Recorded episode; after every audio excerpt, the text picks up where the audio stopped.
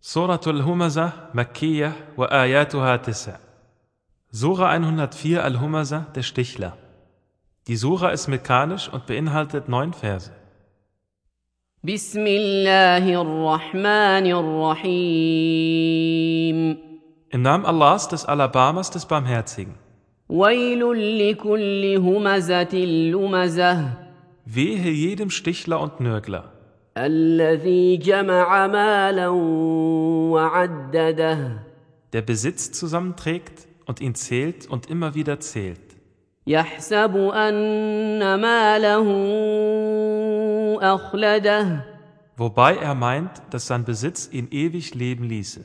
كلا لينبذن في الحطمه Keineswegs. Er wird ganz gewiss in Al-Hutama geworfen werden. وما ادراك ما الحطمه Was lässt dich wissen, was Al-Hutama ist? نار الله الموقده Sie ist Allahs entfachtes Feuer, التي تطلع على الافئده das Einblick in die Herzen gewinnt. انها عليهم مؤصده Gewiss, es wird sie einschließen. في عمد ممدده In langgestreckten Säulen.